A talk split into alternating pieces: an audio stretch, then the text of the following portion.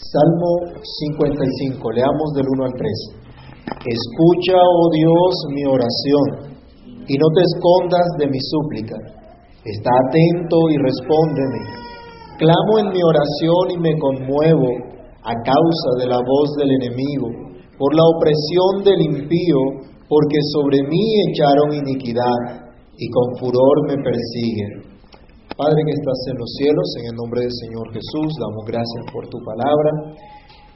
Y sabiendo que tú estás en medio de nosotros, queremos pedirte, oh Dios, que tengas a bien abrir nuestros corazones para que al meditar en tu palabra seamos edificados, exhortados y consolados.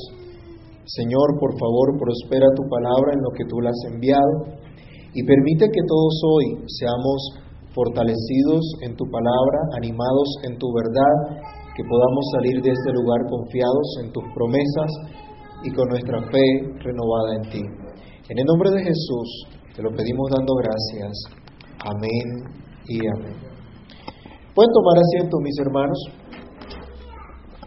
En esta sección del Salterio se nos presenta una serie de salmos pidiendo la protección de Dios en contra de los enemigos como vimos en el Salmo número 54, por la traición de los extranjeros, los ifeos que aparecían allí.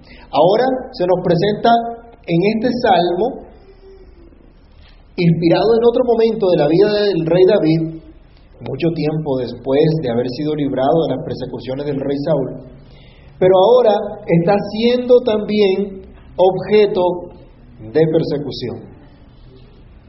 Pasaron muchos años y vuelve a ser objeto de persecución. No ha sido fácil el establecimiento de ese reino mesiánico, no ha sido fácil, no pocos se, han levantado en oposición. Lo cierto es que Dios sigue al control, llevando a cabo su plan. Pero este siervo de Dios deja ver en gran parte lo que sería aquel, aquel gran varón de dolores, experimentado en quebranto, sobre el cual el reino de Dios estaría firme para siempre. Este salmo nos permite identificar tremendos sufrimientos del Mesías, el ungido por Dios para reinar sobre su pueblo en ese entonces, así como el sufrimiento de aquel que habría de venir a reinar para siempre. Este salmo nos permite ver sentimientos de frustración, de desconcierto, de pesar por la maldad de aquellos considerados tan cercanos como un familiar, pero que terminan traicionando esa confianza, aunque eran consideradas en su momento personas fieles. ¿Has experimentado tú estos sentimientos? Tal vez has sufrido incluso la traición de aquellos que se identificaban como parte de la iglesia del Señor, les pido que por favor en casa lean los capítulos 15 al 17 del segundo libro de Samuel. Esos capítulos nos dan el contexto también de este salmo, para tener un panorama un poco más general de la experiencia que tuvo el rey y que dio inspiración a este salmo. Situaciones que finalmente serían instructivas para el pueblo de Dios mediante este cántico inspirado usado en la adoración al Señor. Ante la angustia tan apremiante, ante las insalidas en las que se encontraba el rey David y ante las insalidas en las que algunas veces podemos encontrarnos nosotros, surge una pregunta, ¿y ahora qué hago?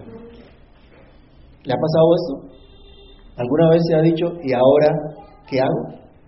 El Salmo nos deja ver lo que hizo un hombre de carne y hueso, así como usted y como yo, un hombre con debilidades, con torpezas, con muchos desaciertos, pero con una fe sencilla, dependiente de Dios. ¿Y ahora qué hago? Él dijo, escucha, oh Dios, mi oración y no te escondas de mi súplica. Es como inicia la oración el salmista ahora se levanta una conspiración contra el rey. La revolución tomó fuerza.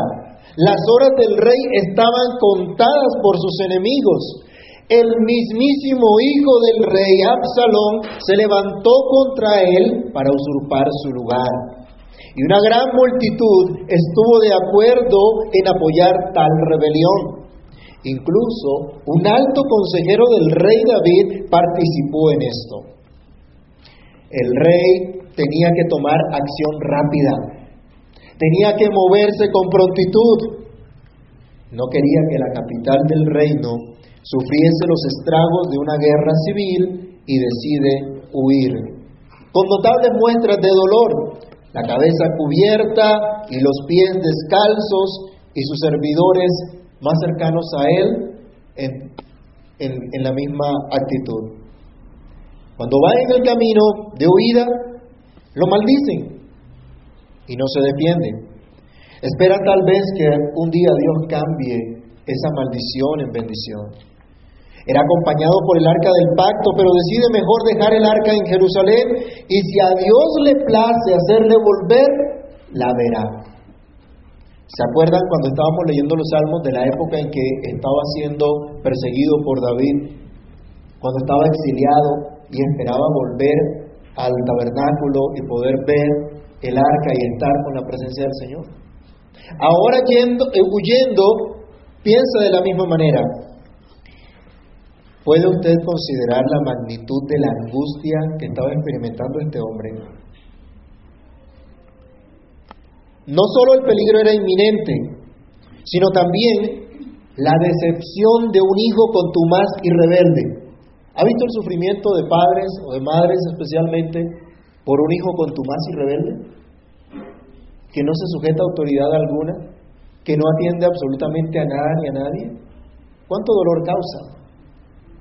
el mismo hijo del rey, que en algún tiempo fue uno de los consentidos, se rebeló contra él.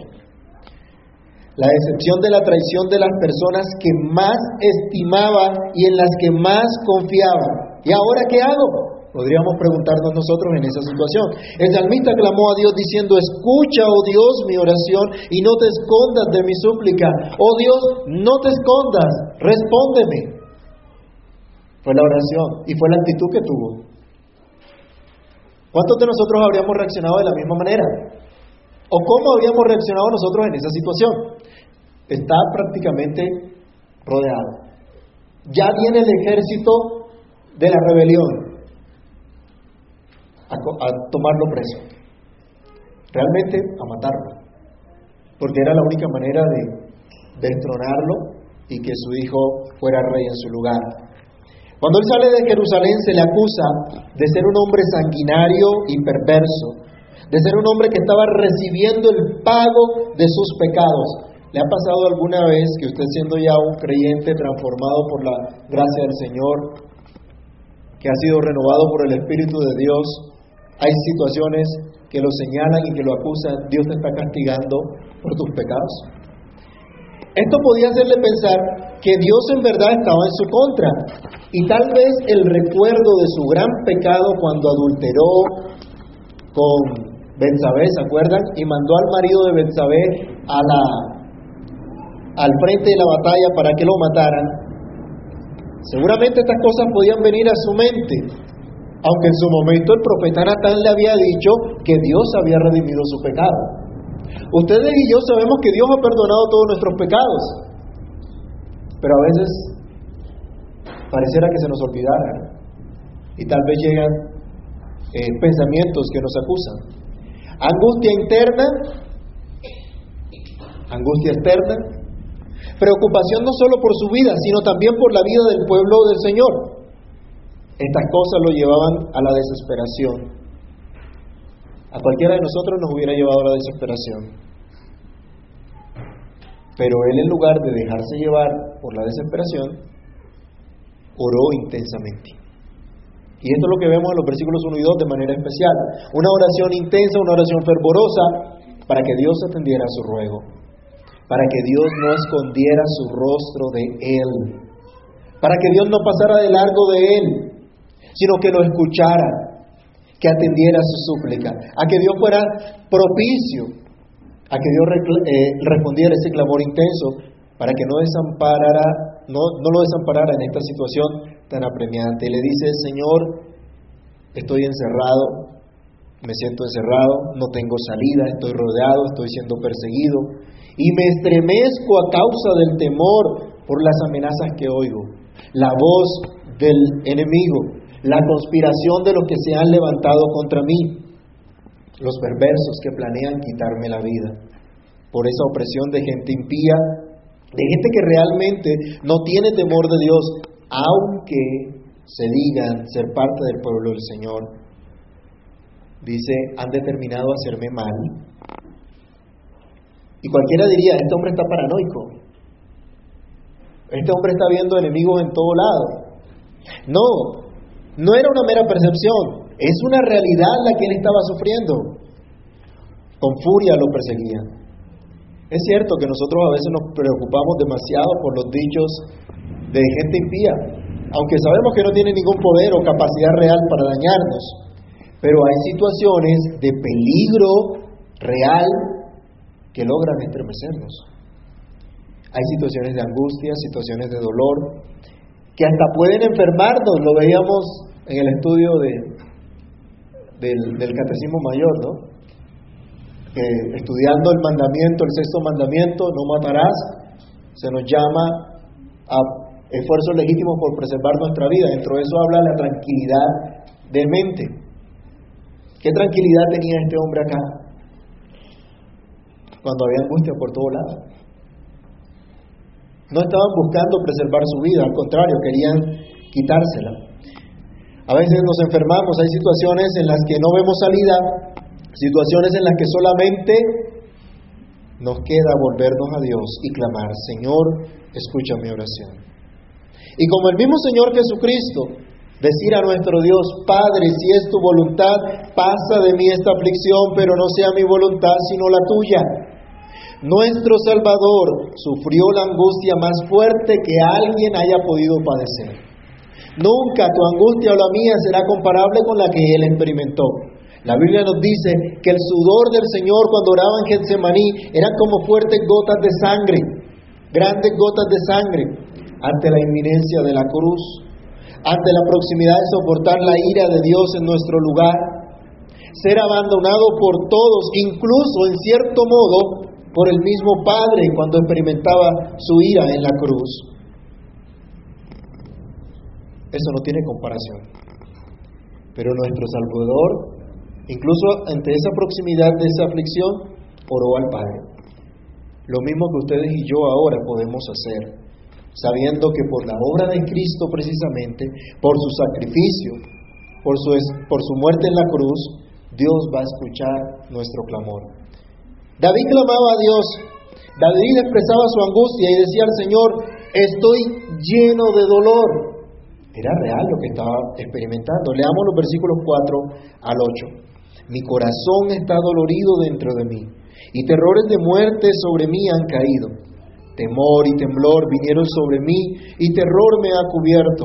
Y dije, ¿quién me diese alas como de paloma? Volaría yo y descansaría. Ciertamente huiría lejos, moraría en el desierto, me apresuraría a escapar del viento borrascoso de la tempestad. David oraba y lloraba y se estremecía ante el Señor.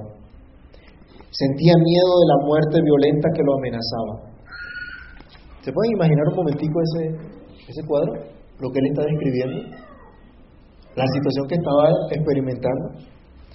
Su corazón estaba lleno de espanto, expresado mediante el temblor que experimentaba en su cuerpo. Diríamos, ¿cómo estaba ese sistema nervioso? Como que estaba colapsado, ¿no? Tal vez. Pero aún así este hombre que hacía, oraba. Sí, seguro lloraba de la angustia de ver todo esto, pero oraba.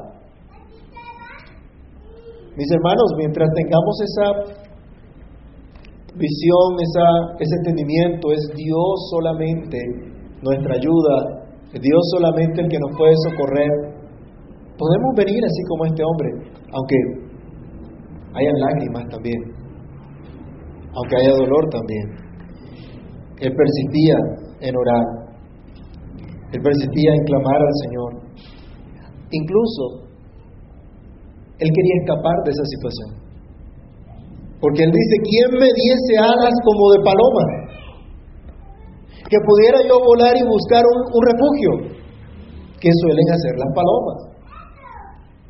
Busca un refugio. Y él decía que pudiera salir de esta situación, salir de esta angustia, irme al desierto, donde no hubiera más persecución, más ruido, más molestia, estar solo y poder descansar. Yo no sé si a usted le ha pasado que de pronto por el trabajo, por alguna situación apremiante, sus músculos se le contraen y algunos gobiernos, pues, jocosamente dicen que tienen un mico en, el hombro y otros en todo el cuerpo porque se le, los, los músculos todos se le, se le contraen. Es algo tremendo y quisieran más bien poder descansar y acabar con todas estas cosas. Yo quisiera, decía el salmista, tener alas como, como las que tienen las palomas y poder volar, irme al desierto, salir de medio de esto para tener reposo, para tener tranquilidad. En ocasiones nos sentimos como este hombre, con deseos también de volar, con deseos de salir corriendo, de desaparecer por la situación angustiosa para poder tener sosiego. Pero mis hermanos, esto no es posible. Dios no nos hizo como a las palomas, no nos dio alas como a las palomas para volar y desaparecer. Y David no entra en una desesperanzada resignación, sino que va en oración a Dios en busca de consuelo, sabiendo que el sabio y amoroso Dios está obrando incluso en esa situación. Amados hermanos, miremos a Cristo. Él no evadió tomar la copa de la ira de Dios para concedernos su paz. Cristo no evadió la angustia, sino que la soportó para socorrernos a nosotros, para asegurarnos que también nosotros podamos acudir al Padre para ser librados en su tiempo, conforme a su soberana, justa y santa voluntad. En segundo lugar, ante ese interrogante, ¿y ahora qué hago? El salmista insiste en orar y declara, Señor, mira mi aflicción. Señor, tú que eres el juez justo, tú que defiendes lo que es justo, lo que es correcto, mira todas estas cosas y actúa. Soy objeto realmente de injusticia. David pretende, no pretende ser un hombre sin mancha alguna, él no pretende manifestar los méritos que tiene para que Dios le conteste, él no pretende que su vida entera ha sido un dechado de virtudes y por lo tanto Dios tiene la obligación de socorrerlo. Pero David viene a Dios sabiendo que la conspiración que se levantó contra él era en realidad una conspiración contra Dios. Porque ¿quién había puesto a David como rey? ¿No era Dios? Y antes de que él fuera rey de Israel, ¿No lo había ungido también el Señor? ¿Ya no lo había determinado? ¿Ya no lo había señalado como tal? Lo estaba por la voluntad del Señor. Así que una sublevación contra él era realmente una sublevación contra Dios. Y ahora este hombre es movido a orar de manera imprecatoria para que la justicia de Dios venga sobre los malvados. Él dice, Señor, mira mi aflicción por el daño de los violentos la conspiración estaba resuelta a llevarse a cabo. Más de un desprevenido fue engañado, como cosa rara, ¿no? Pensando que el rey puesto por Dios en realidad era un tirano que tocaba derrocar. El corazón del pueblo estaba en un representante suyo que sí los defendería y les haría justicia. ¿Se acuerdan cómo Absalón robaba el corazón de la gente? que éste le iba a traer un cambio, le iba a traer justicia social, porque él decía, no hay quien te haga justicia, yo sí te voy a hacer justicia. Esta narrativa no traía otra cosa sino que odio y violencia, destrucción, tal como hemos visto en todos los ciclos de las ideas revolucionarias a lo largo de la historia y como lo hemos vivido en nuestro propio país. Leamos los versículos 9 al 11. Dice el salmista, Destrúyelos, oh Señor, confunde la lengua de ellos, porque he visto violencia y rencilla en la ciudad. Día y noche la rodean sobre sus muros, e iniquidad y trabajo hay en medio de ella. Maldad hay en medio de ella, y el fraude y el engaño no se apartan de sus plazas, porque no me afrentó un enemigo lo cual habría soportado, ni alzó contra mí el que me aborrecía, porque me hubiera apartado de él. El que una vez fue consejero del rey, el que una vez se identificó con un gobierno legítimo dado por Dios, ahora daba consejos en contra de su antiguo jefe. ¿Les parece conocido? No dudó en ponerse a la orden del nuevo gobierno. Cualquier parecido con nuestra política nacional no es pura coincidencia. La imprecación del salmista es fuerte los relatos del segundo libro de Samuel del 15 al 17 señalan la oración de David pidiendo que Dios entorpeciera el consejo de Aitófel, un hombre cuyos consejos inevitablemente traerían violencia, fraude y engaño. David mismo era víctima de esa violencia, de ese engaño, de ese fraude. Y Dios aborrece el engaño. Dios aborrece el fraude que va en contra de los principios de su gobierno, cosas que Dios mismo ha de castigar. David clama, Señor, mira mi aflicción por la traición de los que decían ser amigos.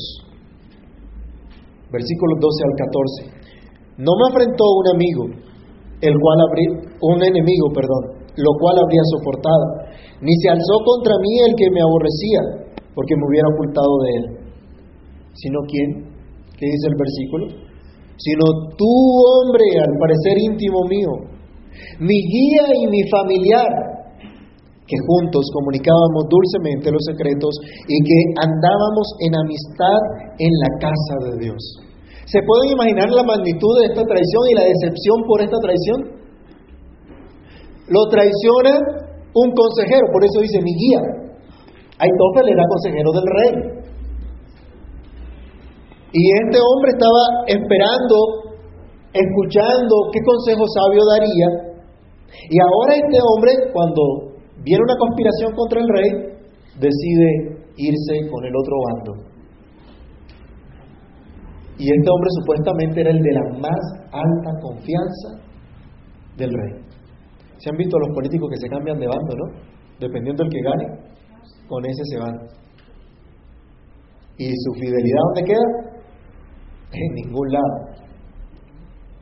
Algo pasó con, algo similar pasó con, con el consejero del rey. Dice también el verso 20, extendió el inicuo sus manos contra los que estaban en paz con él, violó su pacto, los dichos de su boca son más blandos que mantequilla, pero guerra hay en su corazón, suaviza sus palabras más que el aceite, mas ellas son espadas desnudas. ¿Ha visto a gente que habla dulcemente? Y todo es paz y amor, ¿cierto? Y todo es bondad. Y qué amor que les brota por todo lado. Dice, espada hay realmente detrás de esas palabras. Maldad, engaño, es lo que hay. Eso fue lo que pasó con Aitofel. Por un tiempo fue un consejero especial, era tan acertado el consejo de este hombre que en el relato que ustedes van a leer en casa encontrarán que tenía tal eh, confiabilidad que lo que él decía era tenido como palabra de Dios. ¿Cuánta confianza había en este hombre? Qué eh, ilustre era este hombre en medio del de, el gobierno. Aquí se nos señala claramente ese acertado consejero del rey llamado Aitofel, cuya reputación era tal que la gente pensaba que lo que decía era palabra de Dios, no es extraño que se convirtiera en un aliado, que, hubiese sido más bien en, un principio un aliado del rey David, un compañero de adoración como, como se alude aquí en, este, en estos versículos, pero este hombre violó su pacto Violó el deber de su fidelidad a Dios y al rey y su deber de estar siempre del lado de la verdad, siempre del lado de la justicia, siempre del lado de lo que es correcto. Nos muestran los versículos 20 al 11 que acabamos de leer, que en realidad este hombre no era más que un engañador. Por un tiempo tuvo su, su apariencia de, de piedad, de bondad, pero luego salió a la luz todo lo que era. ¿Se acuerdan de Judas? Después de participar de la Pascua, va al monte de los olivos donde estaba el Señor orando y besando a su maestro, lo entrega en manos de sus enemigos. Judas fue uno de los doce y se preocupaba por los pobres, ¿se acuerdan? ¡Ay, qué desperdicio! Botaron un, un, perfume tan costoso. Eso se podía vender por mucho dinero y dárselo a los pobres. Pero resulta que él también metía la manito en la bolsa. Era ladrón. Pero ocupaba una dignidad importante. Jesús mismo dijo, yo los escogí a ustedes doce, pero uno de ustedes es del diablo pueden imaginar eso? Por algún tiempo fue tenido como uno de los doce. Qué triste y desconcertante traición. Dios nos guarde, hermanos, de semejante perversidad. Dios nos guarde de ser violadores del pacto que traicionan a Dios, que traicionan la fe y la verdad, que se apartan impíamente del Señor.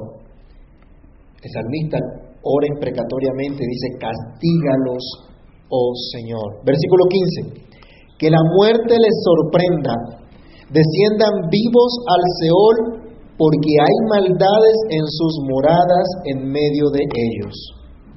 Si prestan atención cuando lean en casa, segundo libro de Samuel 15 al 17, y miran lo que ocurrió con la vida de Aitofel, verán que su vida termina de manera muy similar a cómo termina la vida de Judas, el traidor. Así como el profeta oró. Y es así como el juicio de Dios va a llegar, llegó a estos hombres perversos en su momento, y va a llegar sobre aquellos que siguen en esas perversiones, cuya morada está llena de maldad, sus casas están llenas de maldad, sus vidas, sus acciones, sus propósitos están llenos de maldad. Por eso el salmista clama que Dios castigue a aquellos que viven en maldad, que se, complacen en hacer lo malo. Leamos también el versículo 19. Dios oirá y los quebrantará luego, el que permanece desde la antigüedad, es decir, Dios, por cuanto no cambian ni temen a Dios. No cambian, no temen a Dios. Hermanos, no nos dé temor orar por la vindicación del honor de Dios. No nos dé temor orar que el Señor detenga a los malvados que quieren imponer a nombre de una reforma a la salud, aparte del desvío de dineros que se suponen todas las iniciativas, se pretende legalizar la brujería como tratamientos o medicinas alternativas. Se pretende imponer a las instituciones de salud la obligación de practicar abortos con consentimiento o no sobre menores e incluso cirugías de cambio de sexo a menores como parte del plan obligatorio de salud que ustedes y yo tenemos que aportar de nuestro bolsillo. Ustedes y yo pagando nuestros impuestos para que hagan perversidades. ¿Es correcto? ¿Deberíamos hacerlo? No. Eso no es lo que Dios nos llama. A eso no debemos nosotros em, aprobar que la muerte les sorprenda si no se arrepienten, decía el salmista, porque hay maldades en todo lo que hacen. Cuando se finalizan los relatos del segundo libro de Samuel 15 al 17, se puede decir que la oración de este profeta fue contestada. El hijo contumaz y rebelde Absalón terminó muerto. Y el consejero perverso, como no escucharon su consejo, como no siguieron lo que él dijo, fue y se ahorcó. Muchos que siguieron su mal consejo también, que se atrevieron a pelear contra el rey y su ejército, que se dejaron llevar por la avaricia, también perecieron. Efectivamente el castigo de Dios llegó más rápido de lo que el rey David pensó. Y él volvió en paz a la capital del reino, pero antes el profeta tomó una resolución que es nuestro tercer punto, que dice, en ti confiaré. Versículos 16 al 18. En cuanto a mí, a Dios clamaré y Jehová me salvará. Tarde y mañana y a mediodía oraré y clamaré y Él oirá mi voz. Él redimirá en paz mi alma de la guerra contra mí, aunque contra mí haya muchos. Dios oirá, que habíamos visto en el verso 19. La angustia no se había terminado cuando David ora de esta manera, pero manifiesta su confianza su esperanza permanente en Dios y su disposición de depender de Él, de descansar solamente en Él. Por eso decía, constantemente oraré a Dios y Dios me oirá. Ese Dios que ha hecho pacto con su pueblo, por eso lo llama por el nombre del Dios del pacto. Ese Dios que ha hecho pacto con su Mesías, dice David, Él me oirá y me salvará. En algún modo veré su maravillosa respuesta. Por eso no cesaré de orar con insistencia. Y aquí no está diciendo meramente que va a orar tres veces al día, que pone una alarma para levantarse a tal hora, a tal hora y a tal hora para orar. Lo que nos quiere decir aquí es que constantemente, en todas las partes del día en las que se pueda dividir el día, en todo momento iba a estar en una actitud de oración, de dependencia constante del Señor. Él me librará aunque haya muchos contra mí. De hecho, el relato que les he mencionado nos dice que una ciudad a donde llegó el rey con sus hombres les dio provisiones, recolectaron muchas provisiones para David y los que estaban con él para que tuvieran fuerzas, porque estaban cansados, con hambre, y buscaron ayudarles en algo.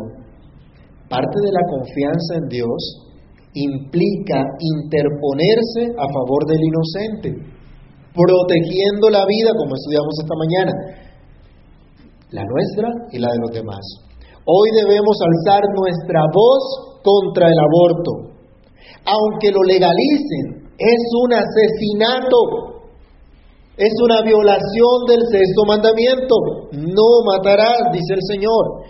Es un pecado contra Dios y contra el prójimo y debemos interponernos por la vida del que no puede defenderse. Debemos defender a nuestros niños de esa perversa ideología de género que promete libertad, pero que no trae más que engaño y destrucción. Pero debemos hacerlo siempre orando y confiando en la verdad, en la bondad de Dios solamente. Eran muchos los que estaban en contra de David, pero Dios tenía unos pocos que fueron una valiosa ayuda. Apoyémonos unos a otros, orando unos por otros, pero también en mostrar y hacer llegar a nuestra cultura una verdadera cosmovisión bíblica. Dios nos oirá y nos salvará. Identifiquémonos con los que de verdad tienen cosmovisión bíblica Dejemos de coquetear con el mundo, dejemos de imitar lo que hace el mundo, dejemos de seguir las ideologías del mundo y sigamos lo que Dios nos dice, sigamos la enseñanza de nuestro Salvador. Miremos juntos a nuestro Salvador que oró fervientemente en el Getsemaní. Y todo el tiempo de su vida terrenal oró para cumplir la voluntad del Padre. Así pudo cumplir como nuestro representante y ahora por su sacrificio eterno presta eterna intercesión a favor nuestro. Él es nuestro representante. Con seguridad Dios nos oirá por los méritos de Jesucristo. No dejemos de orar constantemente. No dejemos de confiar en Dios solamente, aunque haya muchos en contra nuestra. Y vayamos al versículo 22 que dice, echa sobre Jehová tu carga y él te sustentará. No dejará para siempre caído al justo. Aquí viene la conclusión de la instrucción que está dando el salmista en su cántico. David conocía el carácter de Dios. No le da a otros una promesa falsa, no los ilusiona con mentiras. David no es este tipo de engañadores que cogen al pueblo de Dios y los estafan y los roban. Y le dice, haga pacto con Dios y Dios le va a conceder lo que usted le pida. No, Él no viene con esas mentiras. Él no viene con esos engaños. Él sabe que Dios es un Dios santo, que Dios es un Dios justo. Y conforme al carácter de Dios es que ora también. Él ha conocido a Dios a lo largo de su vida, ha aprendido que Dios es fiel a su palabra. David ora aunque sigue en peligro, aunque sigue la situación adversa, aunque sigue el dolor, pero ahora está lleno de confianza. Algo bueno, algo justo, santo, hará el Señor. Luego entonces puedo descansar y dejar esta carga en sus manos que son justas, que son buenas, que son santas. Y si yo lo puedo hacer, es como si David nos estuviera diciendo, si yo lo puedo hacer, tú también. Si en medio de esta aflicción puedo descansar y echar mi carga sobre Dios, tú también lo puedes hacer. El adorador que escucha este salmo es movido también a echar su carga sobre Dios, a descansar realmente en el Señor, cualquiera que sea. Echa sobre Jehová tu carga y Él te sustentará. Pon esas cargas a los pies de Jesucristo y Él te sustentará. No te dejará para siempre en aflicción. A su tiempo lo verás. Mire que no nos dice David, nunca te va a permitir la aflicción. Él no hace esas promesas. Él no le dice, hermano, sea fiel y nunca le va a tener ningún problema. Y nunca le va a llegar la enfermedad y nunca le va a llegar la aflicción. Y cancele esas palabras. No, él no viene con esas artimañas. Habrá aflicción. E incluso habrá momentos en que te sentirás derribado. Pero Dios no te dejará ahí. A su tiempo, Dios te levantará, te sustentará. Pon tus cargas a los pies del Señor. David, como un maestro experimentado en dolor, nos instruye en este salmo y termina diciendo lo que desde el salmo número uno se viene enseñando. Los malos irán finalmente a la perdición, aunque ahora se mofen, se burlen, hagan violencia. Él termina diciendo, pero yo en ti confiaré. Esa es la declaración del salmista.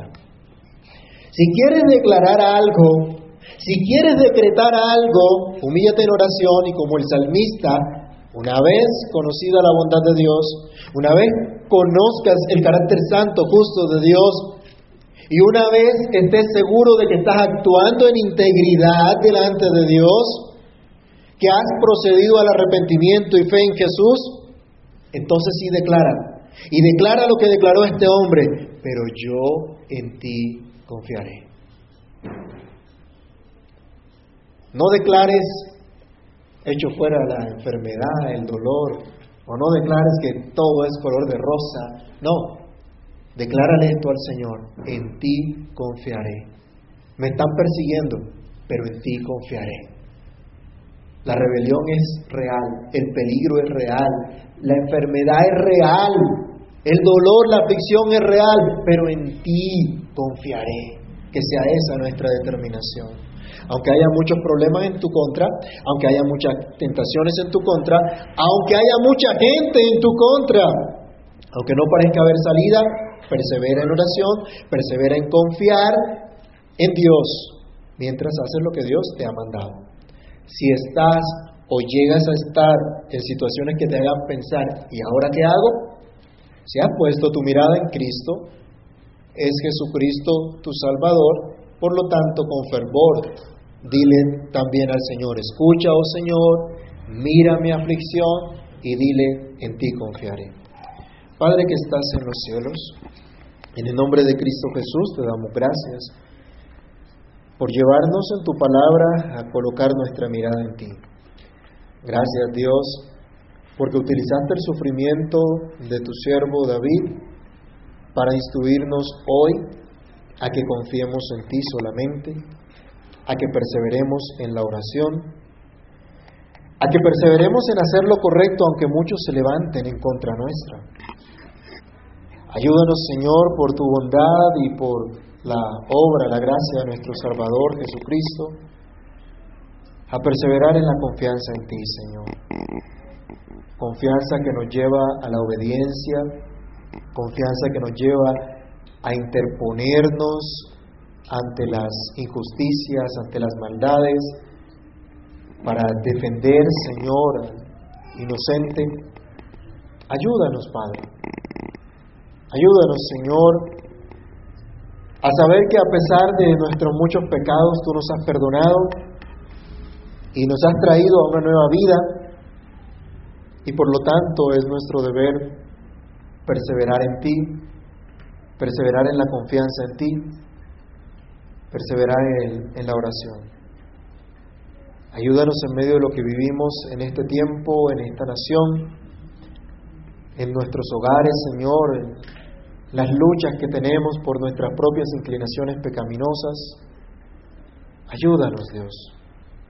Ayúdanos a vencer, Padre Santo, por medio de esa perseverancia en oración, en esa dependencia de ti, oh Dios, alejándonos de toda clase de orgullo y de toda clase de perversión, buscando hacer tu voluntad.